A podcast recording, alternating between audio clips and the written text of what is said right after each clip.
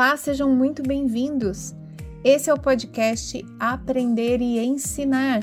Essa é uma série especial de podcasts do portal Fiz em Ortopedia, no qual eu, Ana Maria Siriane, vou ser sua host e vou falar a respeito de assuntos que estão relacionados ao processo de ensino-aprendizagem.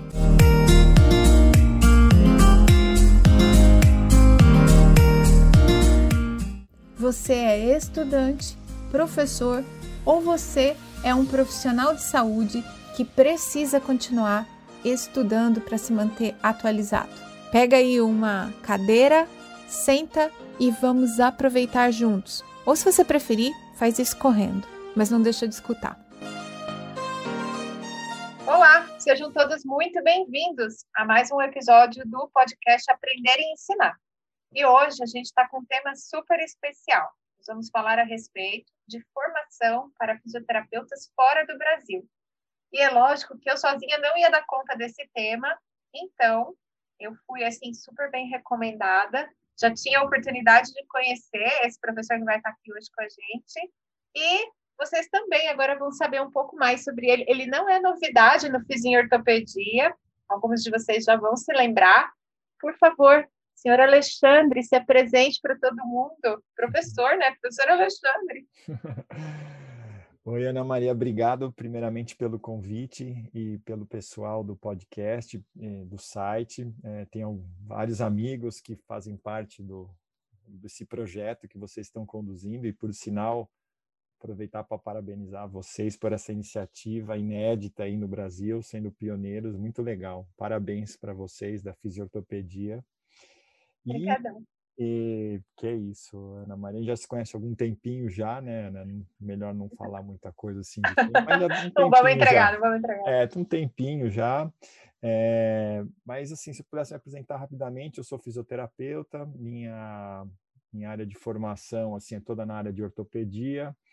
Trabalhei bastante tempo no Brasil, dei aula em algumas universidades privadas é, e desde 2016 eu me mudei para os Estados Unidos, também trabalho aqui numa faculdade de fisioterapia e também sou fisioterapeuta aqui nos Estados Unidos. Então, é mais ou menos essa minha minha trajetória. É, também trabalho com pesquisa, fiz mestrado e doutorado na área de é, análise do movimento, biomecânica, ortopedia, e hoje também trabalho com pesquisa na área de lesões nos esportes, lesões em corrida.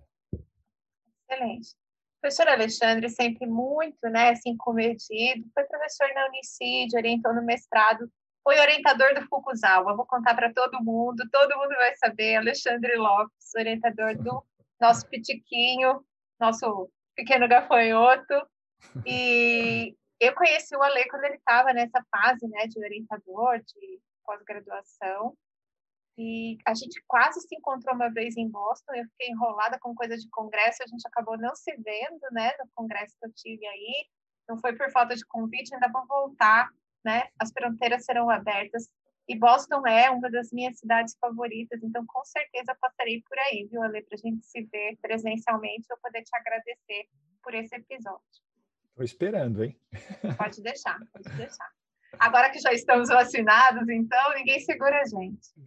E aí, gente, o convite surgiu justamente por conta dessa experiência pessoal do Alexandre de ter né, se mudado.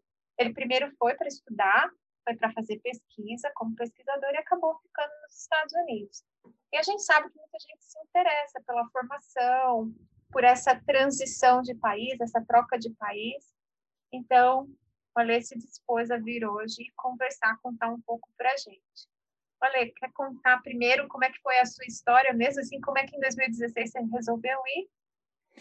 Sim, lógico. É, só tem talvez uma, uma um, um, um, antes aí. É, uhum. eu, é, eu vim fazer o pós-doutorado, né? É, em 2013 e 2014. E eu fiquei um ano e meio num laboratório de uma fisioterapeuta é, que é a Irene Davis, a Irene Davis, que trabalha com a, uma área que eu tinha bastante interesse, que é lesões na corrida e tudo mais. Quando eu voltei, eu voltei para o Brasil, né? Na verdade, eu não fiquei direto. Eu voltei, eu recebi apoio da minha instituição, da Unicid, na época. recebi apoio do, do programa, na época era o Ciência Sem Fronteira. Então, assim, o tempo que eu fiquei fora, eu voltei e fiquei mais dois anos no Brasil, né? Então, eu voltei, fiquei 2000 e, metade de 2014 até metade de 2016. É, o que aconteceu, na verdade, foi assim, né? Eu nunca pensei que eu fosse morar fora, assim. Eu, para mim, minha vida estava absolutamente já estável. Eu estava numa instituição muito bacana, num programa de mestrado muito legal, onde eu tinha diversos colegas, amigos, né? Então, assim, eu estava muito estável, assim, emocionalmente lá, tinha muito prazer em trabalhar na Unicid, né? O programa de mestrado estava crescendo muito, como ainda está, a gente estava tá voando, assim, estava tudo começando, né? É, e aí, começando não, já estava bem, assim, foi um, um, momento muito bom, assim, né? E aí teve a oportunidade do pós-doutorado e eu queria ter uma experiência fora. Eu via meus colegas pesquisadores que já tinham tido, né? E era uma coisa que eu sentia falta. Falar, ah, eu preciso também ter essa experiência de experimentar um laboratório no exterior, principalmente aprimorar a língua, né? Uhum. E essa história de aprimorar a língua junto com a experiência acabou me trazendo para os Estados Unidos, porque não era a minha prioridade aqui. A minha prioridade eu queria eu, eu vislumbrava um outro grupo até então estava é, na Holanda que era um grupo bastante bacana numa fazia o que eu gostava estava começando a enveredar pela área de epidemiologia lesão no esporte.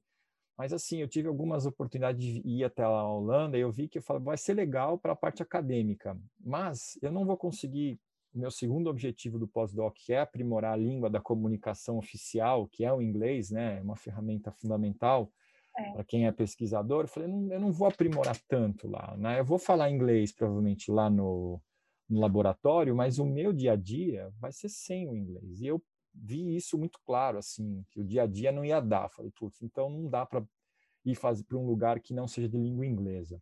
Aí eu tinha uma opção na Nova Zelândia que era bacana, mas era um grupo super bacana também, era um grupo de epidemiologia que estava super legal e eles no momento que comecei a conversar com eles teve uma transição que o laboratório mudou, era uma seguradora, a Nova Zelândia ela mapeia todo mundo e ela consegue ver as lesões esportivas e tudo mais. Ia ser muito legal participar daquele grupo. Só que aí uma seguradora que, que fazia uma seguradora estatal, um laboratório de uma universidade meio que incorporou e aí meio que eu perdi o contato. Bom, e por então eu acabei vindo para a minha terceira opção. Era aqui nos Estados Unidos, eu tinha uma colega que era uma professora do programa, a Sandra Freitas, e ela tinha contato com a Irene na época de Delaware, que a Irene Davis, ela eu vim fazer em Harvard do pós-doc, mas ela era de Delaware. Ela tinha acabado de se aposentar em Delaware, ela virou professora emérita e voltou para Boston, porque a Irene, a família dela é aqui de Boston, de Cambridge. Ela estava voltando para Boston, começando a ser professora em Harvard, foi aí quando entrei em contato e aí eu vim fazer o pós-doc. Resumindo, a história foi muito legal, essa minha experiência eu voltei mexido, mas para mim minha vida era no Brasil. E assim foi. E eu, eu tinha o compromisso de ficar o tempo que eu fiquei no Brasil, é, que eu fiquei aqui no Brasil, então nem me passava pela cabeça não voltar. Voltamos, eu e minha esposa, a gente voltou. A vida começou a seguir, 2014, 2015. E aí também foi numa uma situação que eu nunca imaginava, conversando com um colega, porque eu vim no pós-doc, mas eu fiquei muito no laboratório, né? Então eu não tive muito contato com o dia a dia de um departamento de fisioterapia. Apesar dela ser departamento de medicina física e reabilitação, a Harvard não tem fisioterapia, né? Não, é. né? Então eu ficava num hospital, no basement, é, no laboratório, tendo contato com os outros pós-docs, alunos de PhD, mas não tinha contato com a físio, assim, né? Então, assim, eu voltei até um certo ponto e falei, ah, deve ser legal, mas aquilo não é para mim a minha vida é no Brasil. Só que aí, quando eu voltei em 2015, eu tenho um amigo e a gente estava conversando e ele comentou que ele ia participar de um processo seletivo de ser professor nos Estados Unidos. Eu falei, como assim? Nós podemos dar aula nos Estados Unidos? Foi a primeira vez que eu pensei, eu já estava aí no Brasil, já tinha Olha, voltado tá. do pós-doc, né? E aí é, me mexeu, né? Falei, nossa, mas como assim? Ah, vou fazer uma entrevista por telefone. E aí ele começou a me explicar, e aí eu comecei a entender o processo e aí eu comecei a, a me inteirar mais como seria. porque é um processo de contratação de um professor aqui, é um, é um parto quase, assim, um negócio que dura meses, você tem três grandes etapas, e eu comecei a, a entender mais, tem que preparar uma série de documentos para enviar, cartas... Tem, tem carta que... de referência, não tem? É, são três cartas de referência, então foi muito bom. Como eu tive a passagem pela Irene, ela foi uma das minhas referências, isso era muito importante ter alguém daqui, é, dos Estados Unidos, então tem as cartas de referência, tem que fazer um statement, que seria como se fosse uma qual a motivação que você está aplicando para aquela vaga, é uma carta muito importante, que é a sua, a sua carta de, chama cover letter, né? como se fosse de um artigo, é. né?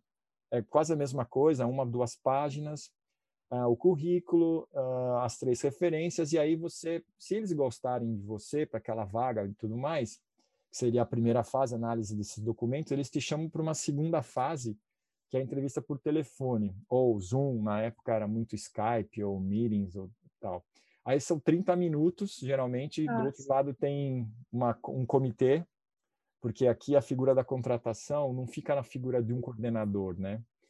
Se abre um comitê, eu já fui de comitê de contratação, são três, quatro professores com afinidades relacionadas àquela vaga que vai abrir, sei lá, vai abrir uma vaga na ortopedia, então eu vou, aí um professor também, sei lá, é do esporte, e aí uma uhum. professora aí, nós, nós três vamos ser do comitê, vai ter o, o chair, né, do comitê, e essa, é, você então tem a primeira entrevista de 30 minutos com Nossa. esse comitê. Alexandre, você sabe que quando eu morei nos Estados Unidos, o meu maior pavor era que me ligassem no celular, porque falar no telefone é horrível, né? Quando você é, assim, de fora. Às vezes a pessoa tem um sotaque diferente, você não está vendo o lábio dela mexer, dá um nervoso. É, e agora está tendo um problema nesse do Covid, porque todo mundo teve que melhorar o inglês, né? Ninguém mais vê a boca, é, né? Com a é, máscara. É. Tá sendo engraçado isso agora. Mas é verdade isso. A gente não consegue ver a boca. Você está perto, mas você não vê, a, vê, não vê o movimento labial, né? Você vê alguma coisa de ah. expressão facial que já é alguma dica, né? No telefone é, é zero, né? Então, Mas para quem é novato na língua, que nem eu era na época, nossa, eu passava muito apuro quando tinha telefonema. É, eu, eu também, eu confesso que essas entrevistas que eu fiz foram bastante, foram bastante estressantes, assim, eu terminava, estava suado. E aí eu participei de uma série, assim, foi legal, tive uma, o meu currículo estava encaixando pelas vagas que eu estava vendo, e aí é, essa era a segunda etapa, essa entrevista por telefone, e só que às vezes era até assim, não sei o que era pior, se era por telefone que você não via a pessoa, ou com a câmera ligada tinham cinco pessoas do outro lado olhando, olhando para você como se fosse uma banca, né? Hoje parece estar tá mais comum esse negócio de Zoom, mas foi em 2016, ainda era meio novidade esse negócio de ligar a câmera e ver cinco pessoas te olhando e tal. E aí você fala assim, ah, então tá bom, isso foi o estresse. Aí vem a última etapa, né? Essa é, é a última etapa que se geralmente eles a ideia é para entrevista por telefone, eles chamam de 8 a 10 candidatos para aquela vaga. E se eles gostaram de você, eles chamam para a entrevista no campus, que é on-campus visit, de dois ou três professores, que é o que vão. E essa entrevista no campus é uma coisa, para mim, surreal eles, eles ligam e falam: olha, você gostou da sua entrevista por telefone, a gente gostaria de te convidar para vir a on-campus visit. E aí você vai um dia antes, geralmente chega por volta, é sempre igual, porque é um padrão, um protocolo, tem livro explicando, é muito engraçado, o amigo é, é super... Tem um how to do, porque tudo nos Estados Unidos é, tem, exatamente, né? tem o tutorial, né? É, tem o livro, inclusive eu fui orientado por uma colega, que é uma, ela é minha professora aqui também, ela é professora de uma outra instituição aqui, e ela na época eu conversei com ela, eu estou aplicando, ela fala, compra esse livro, esse livro fala todos os passos, o passo a passo, e é exatamente aquilo. E aí você vem num dia antes para essa entrevista, chega, aí você vai, eles te pagam tudo, hotel, passagem e tudo mais, e você vai ficar um dia inteiro na instituição e você vai ter reunião, desde o dia que você chega, você já vai na reunião, sei lá, alguém vai te buscar no aeroporto, já tem reunião com fulano tal na janta, Aí no dia seguinte eles te mandam um schedule, que é um negócio sensacional, né? Então, café da manhã das 8 às 9 com fulano, das 9 às 10 com Beltrano, das 10 às 11 comitê tal, às 11 ao meio-dia você vai falar com o diretor tal, e sempre tem uma aula na hora do almoço, da meio-dia uma é uma aula aberta, que você vai apresentar o que você faz, geralmente é uma aula aberta, que vão todos os professores e os alunos. Jesus, eles é tipo um, um, um uma tomografia computadorizada é, da pessoa. Aí, inclusive, os alunos emitem opinião sobre o candidato, é passado Ai. um formulário e tal, e dá umas duas você volta com a reunião com a, sei lá, com a diretora, daí tem o coordenador da tal e tal hora, e aí às cinco horas você fala, agora acabou, quero ir para o hotel, né? Que você fica tenso o tempo inteiro, o que, que é, eu vou é, falar, né? Tá avaliado, né? Você está sendo todo. avaliado o tempo inteiro, tem dicas do que, que você come, o que você não come, é muito engraçado, porque se você come, tem uma, tem uma estratégia que é, se você está de boca cheia, eles não te perguntam. Então, isso é ótimo. Você fala, então, eu vou ficar comendo, ninguém me pergunta, mas ao mesmo tempo demonstra que você não está interessado. Então, eles falam, não coma muito nos eventos, porque senão eles não vão te perguntar. Eles vão esperar você estar tá de boca vazia. Então, você tinha que comer um negócio rápido, já está disponível, porque você quer conversar, né? E ainda para complicar no final do dia, com quem não te viu, ainda tem um eventinho social. Assim, você sai para jantar com aqueles dois, três professores que não conseguiram te encontrar naquele dia. Ainda você janta com mais três, assim. E aí você chega no hotel oito da noite, nove, você fala, meu Deus do céu, que nem falar minha esposa, você é muito louco de fazer isso, eu jamais faria. Olê, então, mas é, é muito mais difícil que vestibular. Nem é. o vestibular mais concorrido do Brasil dá esse trampo. É, é, é, complicado, assim, sendo que esse, tem esse detalhe que é em inglês ainda, né? É. e eu não, eu, não, eu não estudei em escola americana, eu fui aprender inglês para fazer o doutorado em 2002. Foi a primeira vez que eu tive contato. Fui para a escola, comecei no Caramba. básico 1. Então, assim, meu inglês é iniciado tardiamente. Isso me dá uma série de sequelas, né? Logicamente, eu não tenho aquele claro. inglês de quem nasceu falando ou morou fora, o pai viajou muito, não era o meu caso. Que legal, mas você vê, né, como que é possível, né? É possível, é possível para todo mundo mesmo. Sim, sim, sem dúvida, sem dúvida. E aí você foi aceito, assim, você fez quantos processos seletivos? Só esse? Não, eu fiz um número razoável, assim, é, você tem que, literalmente, você tem que atirar, né? Eu falei, a minha expectativa era que no primeiro ano eu ia aprender, que quando eu vi o tamanho da encrenca, eu falei, eu preciso aprender, né? uhum. né? Como é a carta, como é a entrevista. Então eu falei, eu vou mandar o máximo possível. Eu achei que eu tinha mandado um número grande. Eu mandei, acho que foram 20 e, pouco, 20 e poucas aplicações, né? É bastante. Mas, mas conversando com as minhas amigas, uma vez ela falou, eu mandei 60, mandei 70. Eu falei, nossa, até que eu não fui tanto assim. E assim, dessas 20 e poucas, eu tive um, assim, o meu, o retorno foi bem alto, assim, entrevista por telefone, eu acho que eu fiz 17 de chamado aqueles 30 minutos. E aí, muito bom. No ah. campus, eu fiz oito. E eu não teve umas que eu não fui mais, que eu já falei que eu já estava negociando a vaga. Então, assim, é, acho que é, é engraçado porque aqui eles valorizam algo no meu currículo que no Brasil pouca gente dava valor. Por é? Né? porque assim, né? É, eu tenho uma experiência trabalhando com, a, com atletismo e com Olimpíadas, né? Eu fui para quatro uhum. Olimpíadas, né? Como fisioterapeuta da delegação brasileira, né?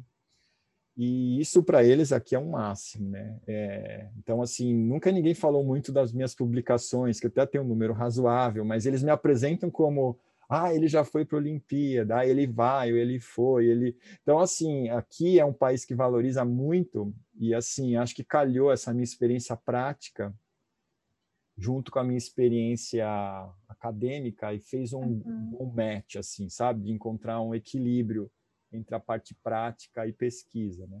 Então isso acabou sendo atraente assim, e aí eu acabei tendo sempre bons retornos de boas instituições assim. Eu mesma acabei de saber que você trabalhou nas Olimpíadas, eu não sabia. É, é. Não, oh, assim, tá eu trabalhei em quatro como físio e as últimas duas como pesquisador. Eu fui para Pyeongchang, na Coreia do Sul, e na, no Rio, trabalhando com o grupo de epidemiologia das lesões de doenças que acontecem durante os jogos. Então, assim, eu estou envolvido ainda essa parte de lesões, agora não mais como físio tratando, mas com a parte de pesquisa ligada às Olimpíadas. Eu fui para seis Olimpíadas. Né? Que legal. Você vê como é muito melhor ir de fisioterapeuta, porque como atleta, seis Olimpíadas, pouquíssimos podem, né? É, eu acho que é, tem muito técnico, para falar a verdade. Comissão técnica, ah. tem uns que estão lá há muito tempo, mas é verdade, foi é. uma experiência incrível. E aí você chegou e se tornou professor é, do curso de fisioterapia. É, eu fui desde o início, a vaga, é, a primeira instituição que eu vim, porque eu acabei de mudar de instituição, tem menos de um ano, né? Eu vim da aula na Universidade de Massachusetts, que eles chamam de UMass. UMass. É, é onde está o Ramil. É, ele tá, são cinco campus, né? E a UMass Amherst, é, ele está na Amherst, que é um ah. como se fosse a Unesp, assim, né? São bem, tem Rio Claro, tem São Paulo, tem Prudente, assim. Ele está uhum. numa que fica duas horas e meia de onde eu estava, mas eu Ah, então ele está em Prudente, está na mais longe. É, Joseph, e acho que ele já se ele aposentou tem uns dois, três anos, Sim. o Joseph, né? É. Eu conversei com ele, ele adora o Brasil e tal, né? então, então tem essa, tem a Amherst, tem Boston, tem Lowell, a, a fisioterapia seria prudente, né? Porque só tem low, fisioterapia só tem low. A dele, a educação física seria Rio Claro, a do Ramil é Rio Claro. Entendi, agora entendi. É, e até é engraçado que as duas é, é estadual também, né? São estaduais também, né? Uhum. Então aí eu vim para o departamento de fisioterapia, é, mas eu não tinha licença de fisioterapia. Eles sabiam disso, eu, eu, na minha cover letter, em nenhum momento eu falei, mas eu deixei muito claro que eu estava no processo de validar. Eles não tinham muita noção, nem eu tinha noção o quanto que aquilo ia ser doloroso é, e quanto ia me custar de tempo, né? Porque a ideia era que eu começasse em, sei lá, seis meses, um ano, eu já ter a minha licença. Por quê? Porque para você dar aula no curso de fisioterapia aqui, você tem que ter a licença de fisioterapia. Senão você só vai dar, poder dar aula de disciplinas que não são clínicas. Praticamente só vai sobrar research e anatomia. Todas as outras eles consideram clínicas. Então, tudo que envolve exemplo com paciente ou parte prática, você tem que ser fisioterapeuta. Então, quando eu cheguei, eu fiquei dando uma disciplina de pesquisa, e talvez é importante falar para o pessoal que está escutando que aqui, aqui o, o, sistema americano é um pouco diferente do Brasil. Tem um negócio que eu não, eu tenho, eu não gosto de ficar falando muitas palavras em inglês, mas uhum. tem um negócio que chama graduate e undergraduate. Tem um negócio que chama undergraduate. Né? O undergraduate aqui é como se fosse a nossa graduação. Então, é um curso de quatro anos que você pode sair da escola aí. Com 17 anos, você pode ser um undergraduate, você pode entrar são quatro anos, four years, né? Que eles falam four years undergraduate. A fisioterapia não é um curso de undergraduate. Você tem que ter um curso de quatro anos para poder ser, é, que é nível que eles chamam de graduate, que é doctorate, né? Uhum. Então, a físio, é, você já tem quatro anos de alguma coisa na área, provavelmente, da saúde biológica, aí você faz mais três. Então, o físio aqui estudou sete anos. É. Então, eu, lembro, eu lembro que eu estava na Universidade de Washington, né, em Seattle, e eu, assim, eu assustei, porque eles são muito mais velhos, né? Eles fazem o DPT, né, que a gente chama, Isso. que é o Doctor em Fisioterapia, e eles são mais velhos mesmo. Muitos, por exemplo, estão ainda pagando o financiamento do undergrad. Eles já trabalham, às vezes, como é, treinadores físicos, educadores não é um educador físico, gente, é outra coisa, mas assim, tem, tem um bacharelado lá que é nessa coisa de atividade física, vários trabalham e aí vão fazer físico. Isso. É, muita gente faz o que eles chamam. É como se fosse educação física, assim. Aqui mudou o nome. Tem uns 20 anos, eles pararam de usar Physical Education. Eles usam Exercise Science, Isso. Exercise Physiology, são os dois termos que eu acho que seria bem aplicado ao exercise science. Então é muito comum os alunos fazerem essa trajetória. Se ele quer ser físio, ele faz o exercise science, quatro anos, undergraduate, que permite ele fazer algumas coisas. Eles têm algumas licenças que eles podem trabalhar de treinador atlético e tudo mais, treinador de treino de força muscular, é bem segmentado aqui. E aí ele aplica para ser fisioterapeuta depois que é o graduate. Então eu quando vim, da, vim trabalhar aqui, eu conseguia trabalhar no undergraduate, no exercise science, que aí não precisava de licença, e na research, mas aquilo não era o que eu vim fazer, né? Porque eu gosto de dar aula na físio, na minha, eu vim para aula de ortopedia, de esporte e tudo mais, né?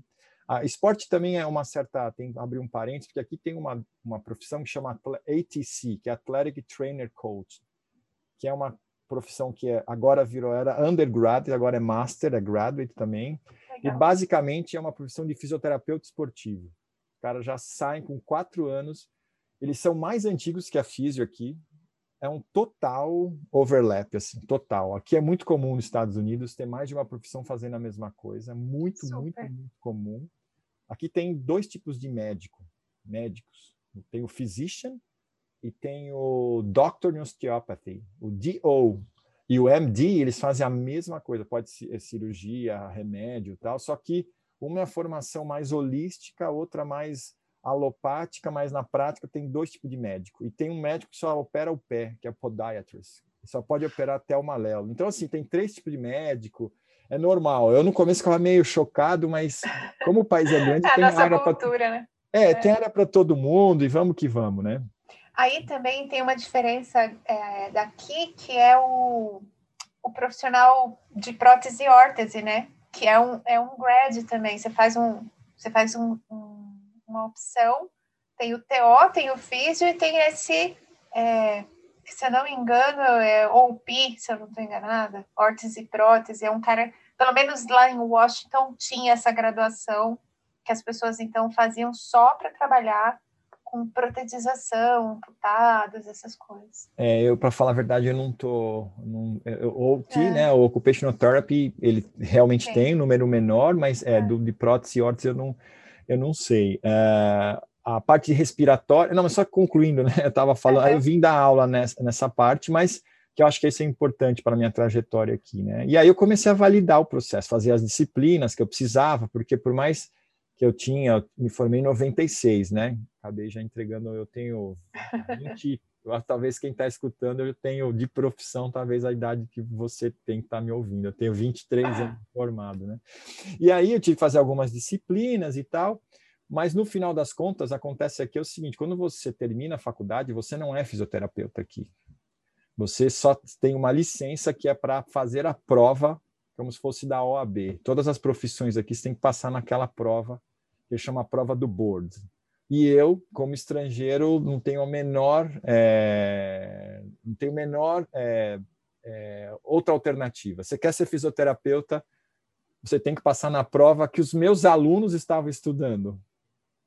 Então, você tinha eu, colega para estudar com você, é ótimo eu isso. Algumas, foi sensacional. Eu dava, teve um, um curso que eu fiz junto com os meus alunos, preparatório para a prova do board, e aí essa prova é extremamente complicada. São, são cinco horas de prova, são 250 perguntas. É um negócio assim surreal de todas as áreas, né? Ainda mais para quem estava 20 anos parado. Inglês não é minha língua nativa. Aquilo me eu tive que tomar um tempo assim. Eu estudei, foi um negócio maluco. Eu nunca estudei tanto na minha vida, juro assim. Eu imagino, porque quando você chegou aí, você já era um especialista, né? Inclusive é, mas... em, em, nível acadêmico de pesquisa, e aí cai uma pergunta de saúde da mulher. Não, perguntas básicas de anatomia, pediatria, Nossa. reflexos, né? E aí vai. E aí eu tive que estudar um negócio assim, em torno de seis meses, praticamente. Eu dava a minha aula na universidade vinha para casa. Eu estava batendo 10 a 12 horas de estudo por dia, de domingo a domingo, fazendo curso preparatório. Foi um negócio, eu não tô, eu não tô exagerando. Minha esposa falava, acho que já deu hoje, tá dando 14 horas porque Nossa. era uma quantidade de informação que eu tinha que, tinha que saber.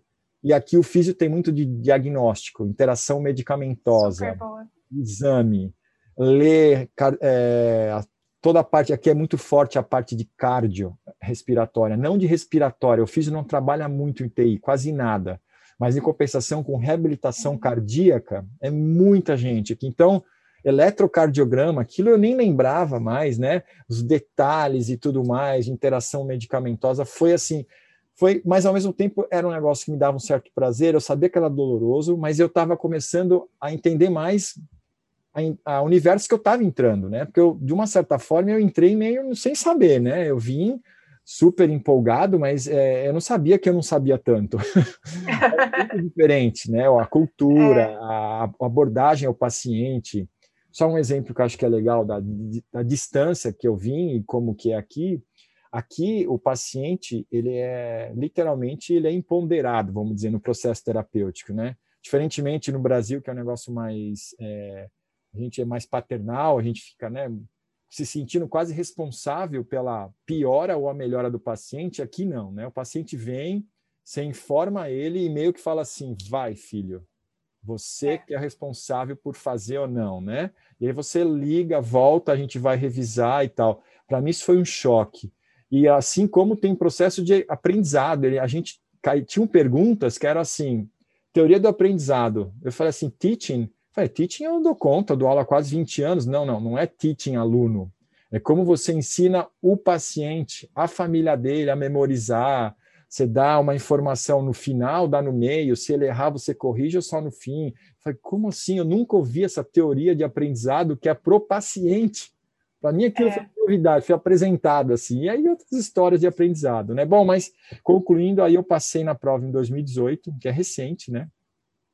E aí mudou completamente a minha perspectiva, porque aí eu tinha agora, com a licença, eu poderia voltar da aula no curso de fisioterapia, e aí é, pintou uma oportunidade numa universidade super grande, que é a Northeastern, que é a dou aula, que é em Boston, que é uma universidade, uma das primeiras dos Estados Unidos, tem 110 anos o curso, super tradicional, no meio de Boston, tem uma, um grupo gigantesco de pesquisa, até, até alguns colegas já fizeram pós-doc aqui, tem uns laboratórios super fortes aqui, e aí eu apliquei para uma carreira de vaga clínica, porque agora não precisava mais só focar em pesquisa, né? Abri uma vaga de clínico, e eu achei excelente, porque aqui o pesquisador ele fica muito correndo atrás de dinheiro, trazer verba para o laboratório, e eu confesso que não é muito a minha, a minha prioridade ficar correndo atrás de dinheiro, grant, NIH para cá, R1, R21, e aí abrir essa oportunidade de poder fazer pesquisa, mas poder dar aula e sem ter que trazer dinheiro. Eu falei, ah, aí, aí foi, eu mudei, então tem menos de um ano que eu estou numa universidade super bacana, tem uma área de esporte maior, o grupo tem 36 professores do departamento. São Bacana. Parabéns. É, obrigado, obrigado. Não, a gente, a gente tem que dar parabéns mesmo, porque é uma baita trajetória, assim, né, é, Ale? Acho que você, melhor do que a gente, consegue ter a dimensão do esforço para chegar onde você está e tá numa universidade tradicional, boa, assim, é, é para dar parabéns mesmo. É, parabéns é, não, é, é, muito legal, é muito legal. Para ter uma ideia, eu dou aula com o meu colega, ele é o presidente como se fosse do, do, do CREFITO, né, do, do, ah. do chapter de Massachusetts. Aí, ah, o primeiro curso que formou fisioterapeuta para ir para a guerra, em 24, foi na minha universidade, tem as fotos das, das meninas treinadas para a Primeira Guerra Mundial, primeira. Olha então, assim, isso, isso dá um orgulho, você dá aula assim no, na sala que o pessoal foi treinado, e você fala, nossa, como que é essa história e tal. É realmente é muito legal. Bacana. E aí, é óbvio, né? Como você está aí, está formando, está em curso de graduação, eu acredito que muita gente queira saber se tem assim muita diferença em termos de estrutura o curso, não só essa coisa de ser um programa de doutorado, ou seja, é uma, é uma pós-graduação comparado ao que seria o nosso, né, aqui, é, mas além disso, a estrutura, assim, as matérias são parecidas. A impressão que eu tive da, da Universidade de Washington é que a gente tem um número maior de cursos de especialidade. Então aí é meio que assim, não sei como é que é na sua, mas lá era assim, músculo esquelética. Aí era tudo, era reumato, era uma boa parte de saúde da mulher, era tudo na mesma disciplina junto com ortopedia. Não tinha essas divisões tão cravadas de cada especialidade. A sua aí também é assim? Então, voltando àquele assunto que aqui é tudo protocolar, né? Tudo é muito uhum. parecido, né? Aqui, acho que é importante dividir isso com você. Não sei se você reparou lá, mas quem é, organiza os cursos aqui é, é uma instituição que chama CAPT, que é da APTA, da American Physical Therapy Association. É. A profissão é regulamentada pelos próprios profissionais, todas, né? Então já não uhum. existe o Ministério da Educação aqui dando pitaco e se vai abrir ou fechar curso. Quem faz isso é como se fosse o COFITO, o COFITO que decide se abre ou fecha. Mas o COFITO, né, que seria a nossa, que é a nossa a APTA, Federação, é. que decide o o conteúdo, inclusive, tem que ser o mesmo, porque é o que cai na prova do board. Então, ah. os cursos são muito parecidos.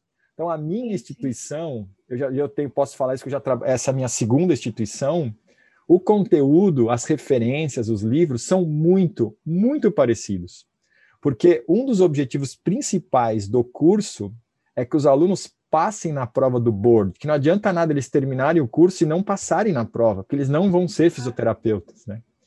Então, assim, uma das coisas, você entra no site de qualquer instituição, na primeira página tá a porcentagem de alunos que passam na prova. Esse é o todo mundo busca o 100%. Então, assim, não dá para ficar variando muito o currículo, entendeu? Por isso que você falou, assim, não sei se a tua tem, eu poderia é. dizer que a minha e a de Washington, que eu não conheço, dos seus colegas, são muito, muito parecidas. Olha que legal. Você sabe que eu tive a oportunidade de dar aula lá. Eles me envolveram numa disciplina de graduação como pagamento, porque o departamento para onde eu ia, eles normalmente recolhiam uma taxa para receber professor visitante. Aí eles abriram mão da taxa, porque eu estava indo com bolsa, mas aí eu tive que trabalhar para pagar indiretamente. No fim, eu acabei ganhando não só a experiência, mas tudo que os professores faziam eu recebia também. Então, cheguei a fazer curso, congresso com todo mundo lá. Mas, é, para pagar, eu dei functional skills, que tem transferência, que tem um monte de coisa, né? Eu adorei, era super gostoso, era uma disciplina bacana de dar. Eles me deram uma teacher assistant, né? Que era uma indiana, então, nós duas não falava inglês que prestasse para o coitado dos alunos. Eles adoravam a gente. A gente foi super bem avaliado e tudo. Mas o meu envolvimento com a parte administrativa, eu ia às reuniões e tudo, mas eu não entendi essa coisa de como é feito os currículos. Isso eh, não deu tempo de eu pegar, não. Mas é, é exatamente, é isso aí, ó. Você tinha o TA, né, que é o Teaching é. Assistant, que você tinha um. Você estava dando uma lecture, né? Você tinha uma lecture, tinha, e é. provavelmente você tinha um lab também, né? Você tinha a teoria, você tinha um Isso. lab também, né? E aí o lab você. É, se tem 40 alunos na sala, você quebra o lab em 4 de 10, geralmente, 4 de 12, tem 50, Isso. alguma coisa assim. Mas é muito parecido, porque essa CAPT, ela tem os relatórios anuais, você tem que mandar, dizendo como estão sendo, então, você falou que você foi bem avaliado e tal, porque é uma coisa muito importante aqui. Você é avaliado o tempo inteiro. Os alunos te avaliam, os seus, tem os seus colegas que te avaliam também. Eu recebo, não sei se algum professor foi ver uma aula sua para avaliar a sua aula. Foi. É, foi. Tem, tem, tem, essa, tem a, essa avaliação, né? É, que é muito importante. Isso você coloca no dossiê, né? Do seu, eles chamam de merit review. Todo ano você tem uma revisão do seu mérito Inclusive, você pode até pleitear aumento salarial em função do teu desempenho que você está tendo. Então, você tem que ter não só um desempenho, são três áreas que você sempre tem que ter, você está sendo avaliado, né? Eles chamam de teaching. Como é que você avalia teaching? Boa avaliação pelos alunos, boa avaliação pelo seu colega, mostrando que você está seguindo né, o sílabo, você deve lembrar bem, que, que, é o, que, é o, conteúdo programático e tudo mais.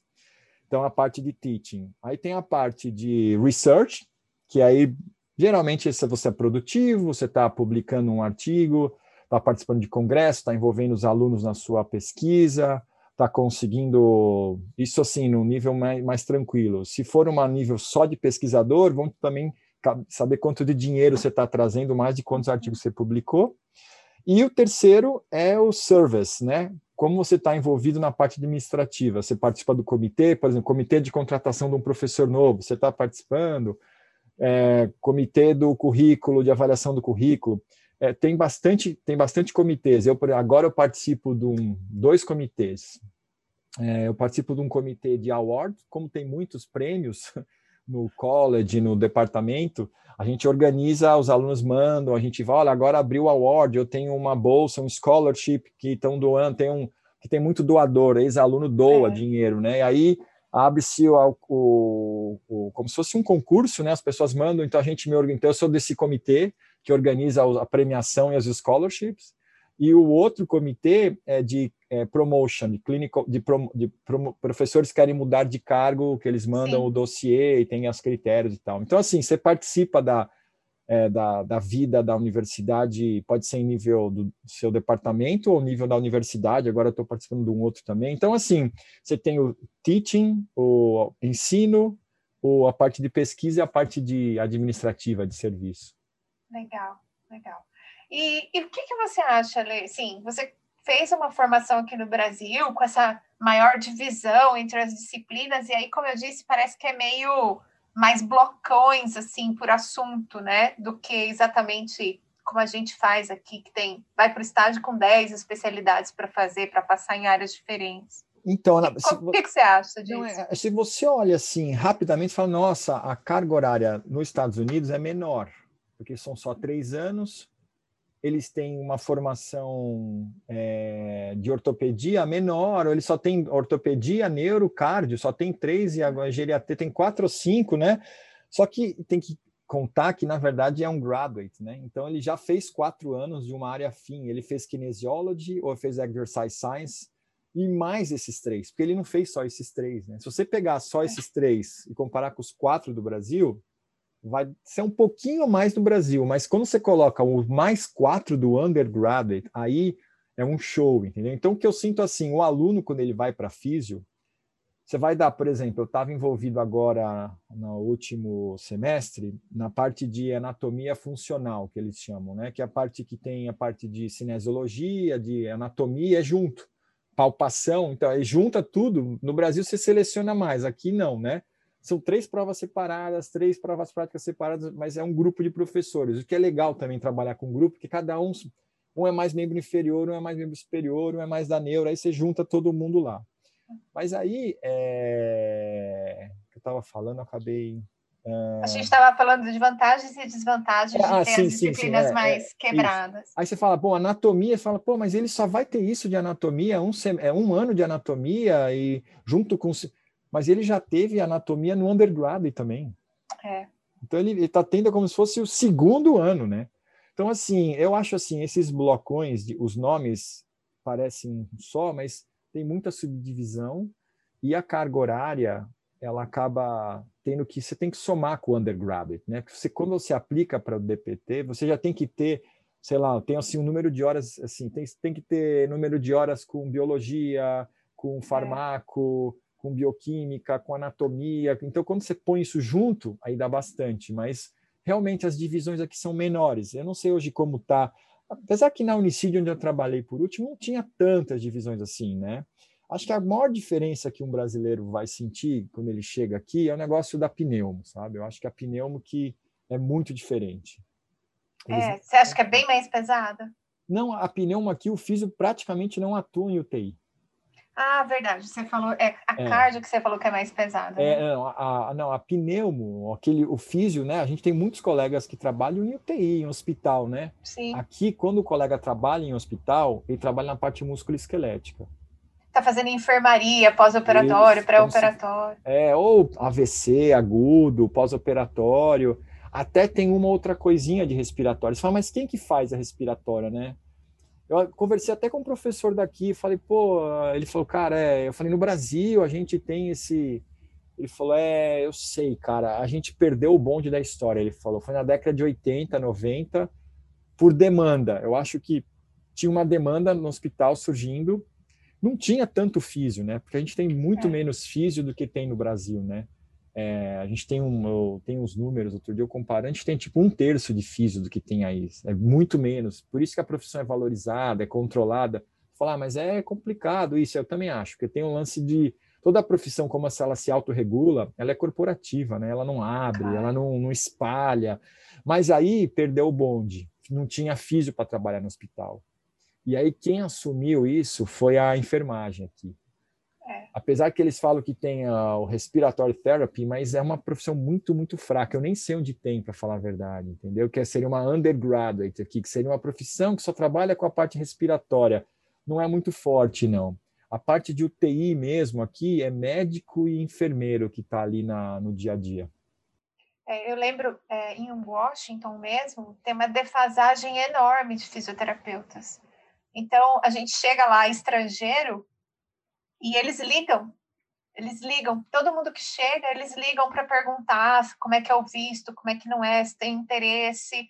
Eles cap... bem, em 2009, né, que foi quando eu voltei, é, eles capturavam a gente para ser fisioterapeuta, se ganhava super bem. Tinha fisioterapeuta que trabalhasse um pouco mais assim de horas, encostava no salário do professor da universidade, que era um bom salário também. Sim. Então eu lembro, eu lembro bem disso porque eles tentaram me seduzir, seduzir as meninas estavam comigo, mas a gente queria vir embora. É, a gente é... tinha que vir embora, né? A gente veio.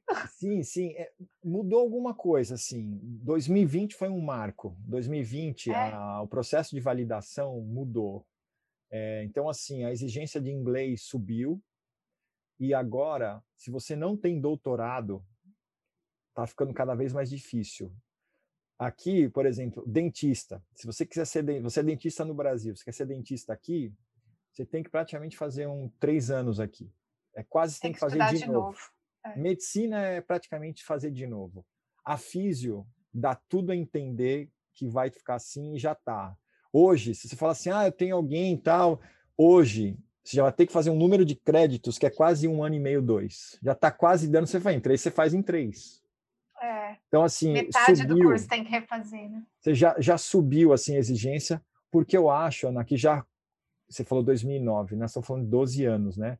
Certo. Teve ajustes, entendeu? Ah, os gráficos, até por coincidência, essa semana a minha coordenadora mandou um, um e-mail para gente dizendo que eles estão querendo dar uma controlada no número de vagas e tal porque eles têm uma expectativa para 2040 que vai ultrapassar esse super, né, se programando. Então, hoje, número de que forma, o número que usa, mas se continuar nesse ritmo, acho que são 180, 190 faculdades de fisioterapia aqui.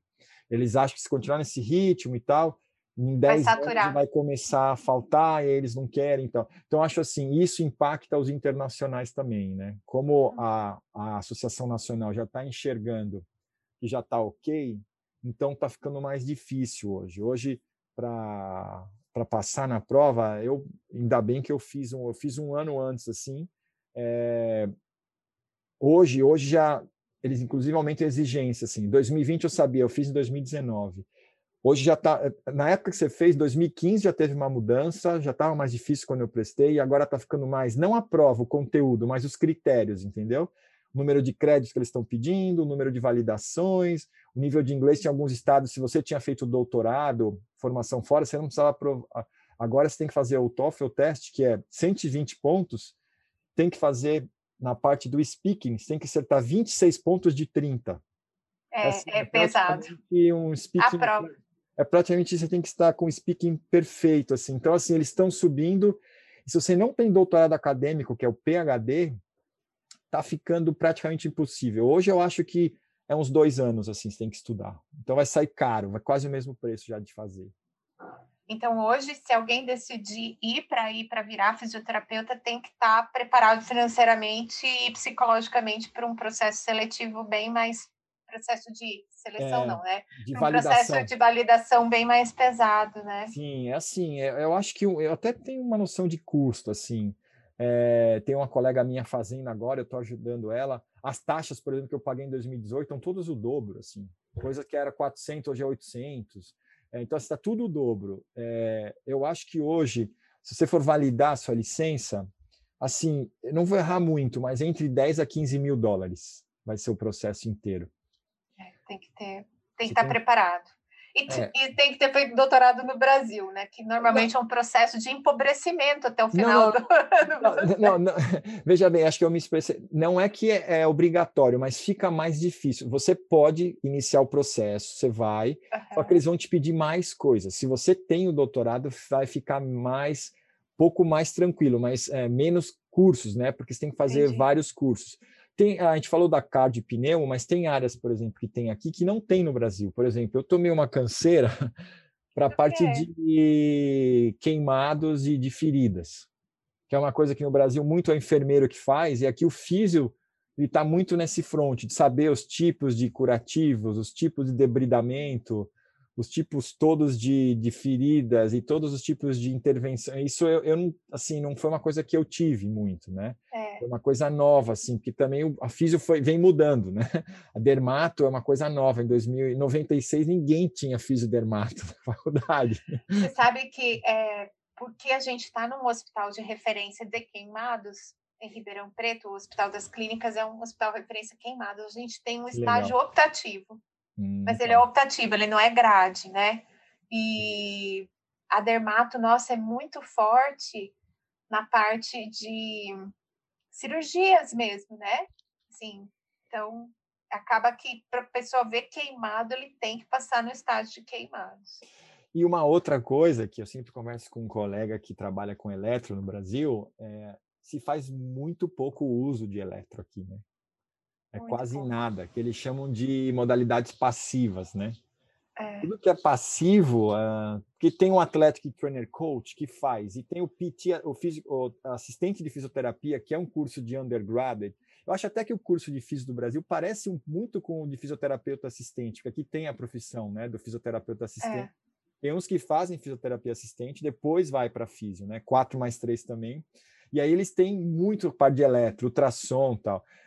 É, um número assim, essa a prova que eu fiz, 250 perguntas, eu acho que não teve duas perguntas ou três de modalidades terapêuticas todas, assim, incluindo eletro, termo, foto. Então você vê que o foco aqui é mais na parte de exercício, que é uma, para mim também foi uma é, a gente uma boa surpresa. É, a gente fala muito, mas a gente não sabe, né? Como é que você prescreve tratamento, como que você ensina, a parte toda de exercício é uma coisa muito forte aqui.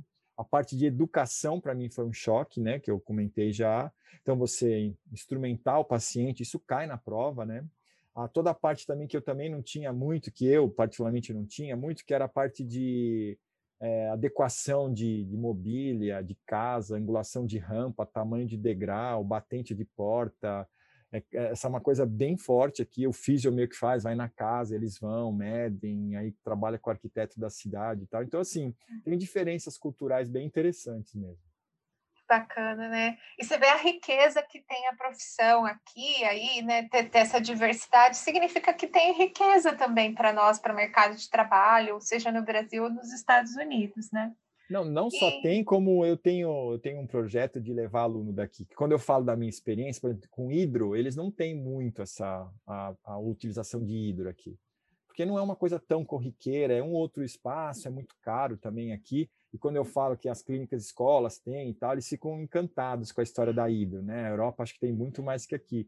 Mas eu tenho um projetinho, sim, de levar uns alunos daqui para ficar um tempo no Brasil, uma, duas semanas, vivenciando a influência cultural, né, de um outro país vendo. Eles, estão atentos, assim, é bem legal. Eu, eu tenho isso, eu acho que é um dos motivos. A minha universidade tem muito estrangeiro, professores também. Uma é bastante rico que 20% dos nossos alunos são de fora dos Estados Unidos e a maioria dos alunos são de fora até de Massachusetts. Então, essa história de você ver o mundo com outro olhar é o que a universidade quer, né? Um cara que fala algo diferente, não que está certo, está errado, mas olha, é diferente lá, porque assim tem adaptações culturais e tal. É legal isso.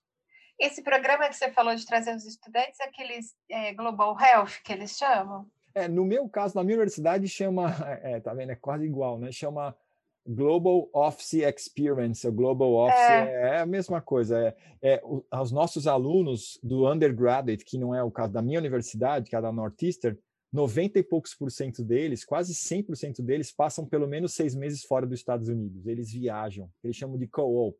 Eles vão trabalhar, eles vão estagiar, eles vão. É então, incrível. É, é, enriquece muito, né? Eles voltam diferentes, né? É, não tem como, né? Você vivenciar uma outra cultura, ainda que é, como visitante, né? E voltar a mesma pessoa, não tem, não tem mesmo. Você tem uma ideia, quando eu fui para os Estados Unidos, eu não comia abacate com sal. não tem, você não volta diferente de jeito nenhum, você não volta igual de jeito nenhum, só diferente. Ô, Alexandre, e deixa eu te falar só mais uma coisa. Na verdade, assim, a gente não pode esticar tanto esse podcast, embora a conversa esteja maravilhosa. Mas eu queria, antes de, de começar a pensar no encerramento, eu queria então, assim, você acha que se a pessoa for para os Estados Unidos, se a pessoa tem nos planos trabalhar ou viver nos Estados Unidos como fisioterapeuta, o ideal a princípio seria fazer a graduação toda aí, o undergrad e a graduação. Ah, é difícil, né? Porque cada um tem uma, uma, uma experiência, assim, né? Eu acho assim, é, se você já fez físio no Brasil e quer fazer aqui, não é está longe de ser impossível, é muito real, mas saiba que vai ser custoso, mas eu, sinceramente, 10 a 15 mil dólares não é um, um, valor exorbitante. Por que não é? O salário médio do fisioterapeuta aqui é 70 a 80 mil dólares por ano. Né? Então, assim, você tem que pensar a médio prazo, lógico. Se você faz um é. investimento de 10 e no primeiro ano você já pagou e sobrou, que investimento é esse, né? É muito bom, né? Não é uma coisa que você vai investir 10, 15 mil dólares e vai pagar em 10 anos. Não é isso. Então, assim, não é um negócio muito fora, assim, não é mesmo. Você tem. É, é, eu acho só a questão do inglês, que eu acho que é o ponto, né? Porque o inglês não basta dinheiro, né? Você vai ter que, você vai ter, que ter realmente. Eu acho que a condição zero, assim, para você pensar, você tem que estar tá com pensar no inglês razoável para começar para muito bom para bom assim. Então, estudar inglês ou trabalhar de outra coisa é muito importante para esse processo, porque a prova é muito forte a parte de conhecimento de inglês e depois para trabalhar, logicamente. Né? Então, inglês primeiro e é, não é um, é um dinheiro que eu sei que se converter, né, tá quase seis para um, é muito dinheiro em reais, mas para cá não é, porque o salário do fisioterapeuta médio aqui, inicial, é em torno de 70 mil dólares. É uma profissão que paga bem aqui. E de verdade, né, Lê? Cara é aquilo que a gente não usa. E aí, se você vir hoje, por exemplo, eu não tenho ideia de números, mas a gente escuta falar muito de fisioterapeuta que fez, inclusive, universidade ou instituição de ensino superior privada e não exerceu, ou não conseguiu nem mesmo o retorno do investimento do, dos anos que estudou, né? Então, essa pessoa sim perdeu o dinheiro, né? E a outra coisa é que nos Estados Unidos, percepção que eu tive do lugar, lugar que eu morei era que, é, mesmo ganhando um pouco menos, você tem uma condição de vida boa, porque as coisas não custam caro como custam no Brasil. Então, além de ganhar melhor e recuperar esse investimento, sua qualidade de vida e a quantidade de coisas que você pode vir a ter, né, de bens materiais para suprir necessidades e até ter algum conforto, nos Estados Unidos é muito mais em conta do que no Brasil, infelizmente. Né? É, eu acho, exato, eu acho assim, uh, é, é, uma coisa bem importante também comentar isso que você está dizendo, viu? Eu acho que aqui é, eu trabalho é uma maneira diferente no Brasil. No Brasil, parece que você tem que estar tá trabalhando manhã, tarde e noite, fim de semana, tem que ter três, quatro empregos. E, e aqui não é bem assim, sabe? É, tem um negócio de, de respeitar muito a, essa parte de família, teus, tua vida, né, pessoal, assim, né? Então, uhum. geralmente, ninguém trabalha, eu acho, ninguém, ninguém que eu conheço que trabalha em hospital, trabalha cinco dias por semana, das oito às duas da tarde. Não tem isso, né?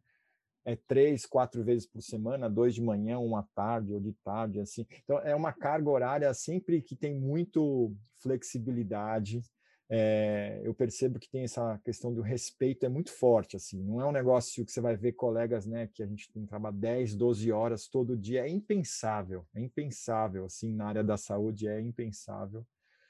E eu, realmente, se você é, pega o custo de vida daqui, com o que, que você ganha aqui, é, o número de o número de salário mínimos que você precisa, né? Acho que a melhor forma de você comparar é quantos salários mínimos você precisa para comprar determinada coisa, sei lá, tem até esses números, né, do chama o valor do Big Mac e tal. Por exemplo, é. sei lá, vai o Apple Phone, que é todo mundo dá para comparar. Se você trabalha aqui um mês, um salário mínimo aqui com uma carga horária mínima de 30, 40 horas, salário mínimo, dependendo do estado, é em torno de 12 a 15 dólares. Você vai ganhar no mínimo 1.500 dólares, desconto, 1.200. Ou seja, se você trabalhar um mês, você compra, um, o Apple acho que é 600 dólares que tá, então com meio salário mínimo, você compra um telefone. Aí, você converter no Brasil, custa, sei lá, o salário mínimo é mil e poucos reais. O uhum. aparelho custa, sei lá, seis mil. Então, você precisa de seis salários, aqui eu preciso de meio salário e aí precisa de seis é. salários. Então, essa é a diferença do poder aquisitivo do dinheiro. É porque eu acho grande. que, na verdade, um dólar equivale a um real. Eu vejo muito assim. Porque é. mil dólares, que é o salário mínimo, é mais ou menos mil reais, que é o salário mínimo. Só que um carro aqui custa 20 mil dólares. No Brasil, um carro custa 150 mil mesmo. Então, essa diferença de. Ah, mas se 70, converter... tem de 70 mil bom, mas é Não, isso, mas, né? É, 70 mil. É, né? Porque um carro barato aqui, esse de 70, que é um carro médio, talvez vai custar 16 aqui, né? Então tem a diferença é, são menores, né? Exato, o FIT aqui, o FIT deve estar perto de 70 mil, se eu não estou enganada. Eu sou muito ruim de valor, viu, gente? Eu compro as coisas, fico 200 anos, meu carro mesmo, já, daqui a pouco alguém vai falar para assim, para mim, olha, não vale mais nada, fica com ele. Ana, e, e, tem uma outra coisa que são os salários, a diferença entre o físio para o médico, físio para o enfermeiro. É menor, né? É muito, muito, muito, muito, muito menor. Você não vai é. ter um físio ganhando, né? Não sei se eu estou muito errado, mas 4 mil, 3, 4 mil reais, e no mesmo lugar, no mesmo UTI, o médico ganha 25. Fala, não é possível, um ganha 4, o outro ganha 25, né? Seis vezes, vai. seis vezes. Aqui o físio vai ganhar seus 80, 90, o médico vai ganhar bem, o médico vai ganhar 200. Mas não é quatro vezes, entendeu? Não é 360, é. 320, entendeu? É. E aí, eu acho que eu queria. É lógico, né, gente? Esse, esse podcast não tem o intuito de fazer você se atravessar com um coiote na fronteira. Não se trata disso. A gente não está expulsando você do Brasil. O Brasil é ótimo, tem, a gente tem as nossas dificuldades, mas tem as nossas vantagens, como os Estados Unidos têm também coisas boas e coisas ruins. Mas logo que a gente sentou para começar essa gravação, o Alexandre falou uma coisa muito bacana, que eu acho que é uma excelente mensagem para a gente concluir esse podcast, porque eu mesma, Ana Maria, sou uma pessoa muito, muito caseira, né? Então começa desde a minha casa, eu sou uma pessoa apegada. Vocês viram eu falar, tive proposta para ficar nos Estados Unidos e nem considerei. Sempre achei melhor voltar para o Brasil, viver aqui. Mas o Alexandre estava falando de uma coisa muito interessante, né? Que eu acho que a, a gente pode colocar aí já para as mensagens finais. Ele fala a coisa do nômade, eu achei tão bacana né, é que a gente começou o nosso bate-papo e você falou, pô, você mudou, né, de foi com Malicu e tal, não sei o quê. Eu falei, pô, Ana, mas na verdade não é, eu, eu, não vejo com tanto peso assim essa mudança de vida, porque no fundo, no fundo, o ser humano ele é meio nômade, né? É, aí até te perguntei, provavelmente os seus avós, eles é. migraram, é. né, de país, né, de estado provavelmente 100%, ou o pai ou a mãe, né? ou já mudou, né? Quantas gerações estão, aquelas, quantas famílias têm estão na mesma cidade gerações muito poucas, né? Então eu acho que mudar hoje é, com essa, o mundo ficou bem menor, né, do que era. É muito mais fácil, né? Nossos avós mudaram quando não tinha internet, não tinha avião, era no navio, sem saber como era o Google Maps sem saber como era o Wikipedia, sem saber como era o clima, e os caras foram, né? Alemão tinha telégrafo. Exato, né? E, e, nós, assim, hoje eu vejo assim, essa mudança, no começo é lógico que você fica mais incomodado, mas o mundo hoje está assim, bem menor, né? A passagem aérea é mais acessível, só rico viajava de avião, né? Hoje você pega a tarifa boa ali, você vai gastar praticamente o que você vê, sei lá, de São Paulo para o Nordeste, é o preço para vir para onde eu moro. Então, assim, o valor é acessível, não é barato, mas é acessível. A comunicação, nós estamos aqui, né, usando tecnologia de graça, literalmente, pode-se dizer, né? Porque você pode é. usar o Wi-Fi de graça, o WhatsApp, com imagem e tal, de graça. É, então, assim, eu acho que o ser humano ele é meio nômade mesmo e essas mudanças é, não doem tanto quanto talvez doeu para nossos antepassados, a nossa, assim, a gente fez uma adaptação cultural muito boa, assim. Eu, minha família, eu tenho dois filhos que nasceram aqui, mas a gente sente que estamos integrados, mas ao mesmo tempo não deixamos de pertencer ao Brasil, né? É interessante que é um sentimento de pertencimento ao Brasil e de começar a pertencer aqui agora também. Aí você fica, mas dá para pertencer em dois lugares? Eu acho que dá, dá e é. Né, é interessante. Mas é isso mesmo. Acho que é um incentivo para as pessoas que querem mudar, querem fazer as coisas, não ficarem muito atreladas a sair da zona de conforto é difícil, né? É, eu sei que é uma tendência a ficar, talvez seja esse o grande motivo, né, de falar, ah, não consigo, não posso, mas quando você sai da zona de conforto, você explora um universo e se estabelece, você olha para trás e fala, nossa, valeu muito a pena, né? Valeu muito a pena, e você fica mais forte para o próximo passo, né? Ai, que lindo isso. E acho que é bem a pegada assim mesmo desse desse podcast, né? Mostrar o valor de estudar para você agregar a sua vida, a sua vida pessoal, as coisas que você deseja para você, não só o estudar por estudar, o trabalhar por trabalhar, mas você pensar num crescimento como pessoa, como família, como indivíduo para o mundo, né? Porque hoje você faz parte aí de um grupo multirracial, multinacional, recebe estudantes de vários lugares e queria agradecer muito, muito, Ale, de verdade, por você contar a sua história, contar a sua experiência, dar esse panorama mais atual de como é né, ser fisioterapeuta, ser professor nos Estados Unidos. E deixar aberto esse espaço, a hora que você quiser voltar, contar outras coisas para gente, por favor, viu? Tá super convidado. Não, eu que agradeço, Ana. Pô, super gostoso bater esse papo com você. Me senti como se fosse num boteco no Brasil. Então, realmente é, é, vai ser um prazer. Vamos ver se a gente volta, assim, falando de outros assuntos aí, quando você é, pode eu já, tenho, eu já até tenho uma pauta, viu? Você podia vir para a gente falar dessas avaliações de habilidades, né? Eu aprendi nos Estados Unidos fazer avaliação de habilidade dos alunos. E foi assim, quando eu vim para cá, eu trouxe essa avaliação, fez muita diferença na formação dos meus estudantes. E hoje é uma tendência muito forte no Brasil, está mudando esse processo. Acho que nós vamos marcar um episódio 2 para falar de avaliação. Vamos, vamos sim. Obrigado pelo convite, foi um prazer falar com vocês. Foi ótimo mesmo. Gente, muito obrigada. Você gostou do episódio? Aproveitou? Não deixe então de fazer um print, postar lá no seu Instagram, marcar, marcar o arroba da gente do Fiz em Ortopedia. Aproveita também para compartilhar, mandar para os colegas, mais gente aí que pode se interessar por esse assunto. Muito obrigada a todo mundo e até o próximo episódio.